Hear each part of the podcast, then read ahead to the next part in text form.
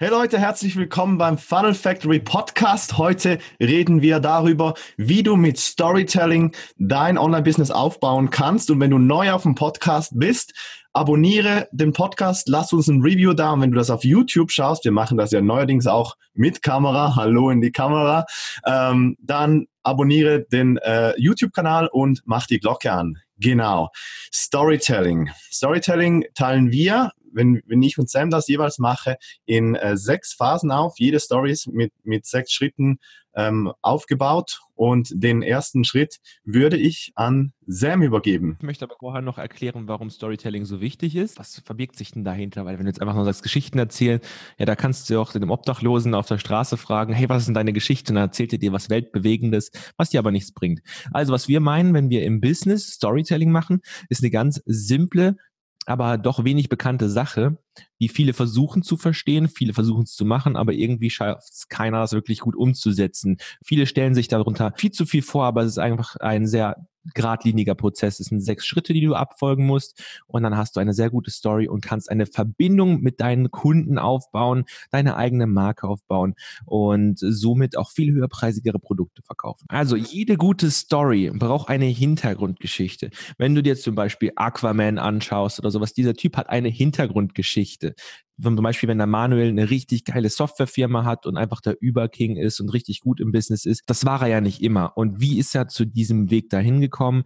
Das ist der erste Teil deiner Story. Das macht das Ganze auch mehr so, dass sich die Leute mit dir identifizieren können. Der Punkt zwei, und das ist da, wo die meisten anfangen. Das Problem ist, wenn du hier beginnst, dann verstehen die Leute eben genau den Hintergrund nicht, wie und warum das so ist, wie auch immer. Und der Punkt zwei dann ist, Problem. Ne? Irgendwo entsteht ein Problem und das bringt Emotionen ins Spiel. Das ist das, was Sam schon bereits angesprochen hat. Emotionen werden verkaufen und werden überzeugen. Und das ist für Interessenten, bestehende Kunden, alle Leute, die auf der Kontaktliste ist, immer das Gleiche, egal auch, ob du das im Textformat schreibst oder jetzt gesprochenes Wort, Video und so weiter. Sobald ein Problem da ist, kommen Emotionen hoch. Und das heißt, aus der Hintergrundgeschichte gehst du deinen Weg haben wir ein spezifisches Beispiel gehabt, Aquaman, neuer Film. Hast du den in, in allem Detail geschaut? Ich habe ihn natürlich im Detail geschaut. Ich war sogar äh, bei der Premiere dabei.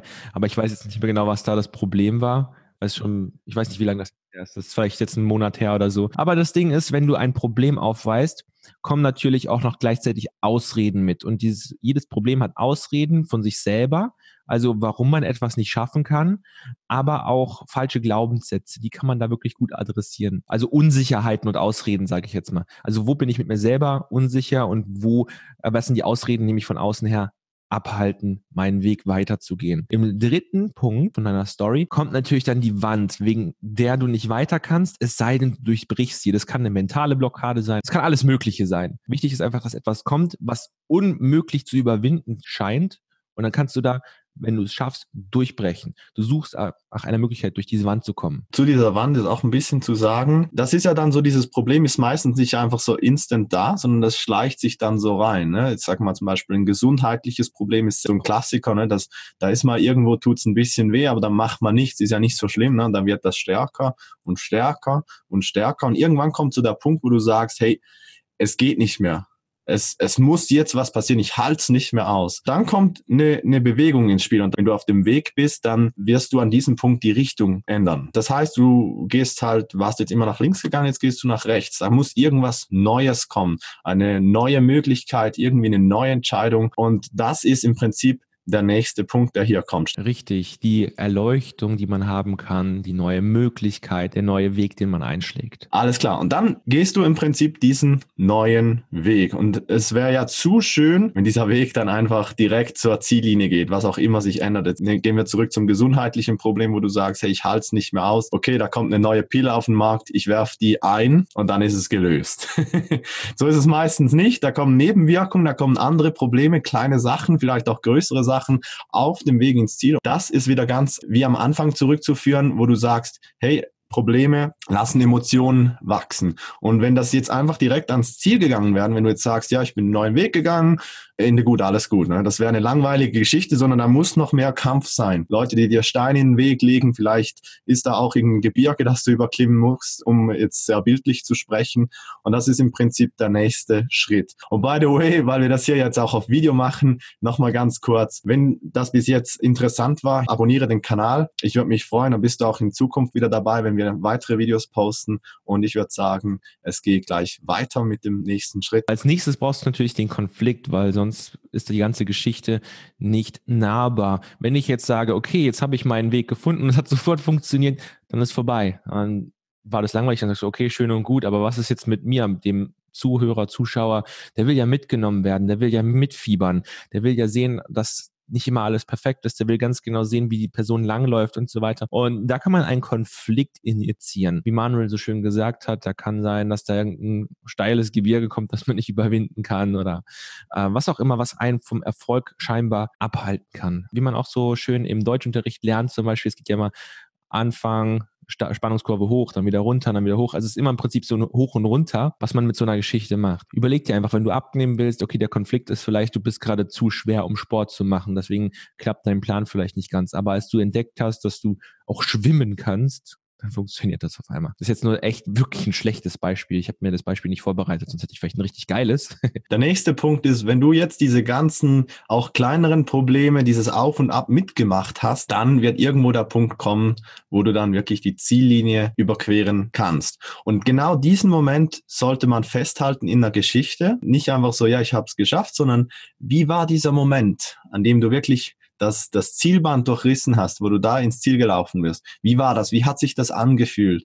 Und durch die ganzen Probleme, die du überwinden musstest und diese Challenges, die du hattest, werden auch deine Zuhörer, deine Follower oder deine Community diesen Sieg mit dir feiern, weil da jetzt Emotionen dabei waren, die haben mitgefühlt, wie du durch den Schmerz gegangen bist, wie du die Probleme durchstanden hast und jetzt hast du endlich zu feiern. Also nachdem du jetzt dein Resultat erhalten hast und es mit deinen Leuten geteilt hast, bist du natürlich irgendwie auf dem Weg jemand anderes geworden. Und ich nenne das entweder die Transformation oder die Veränderung.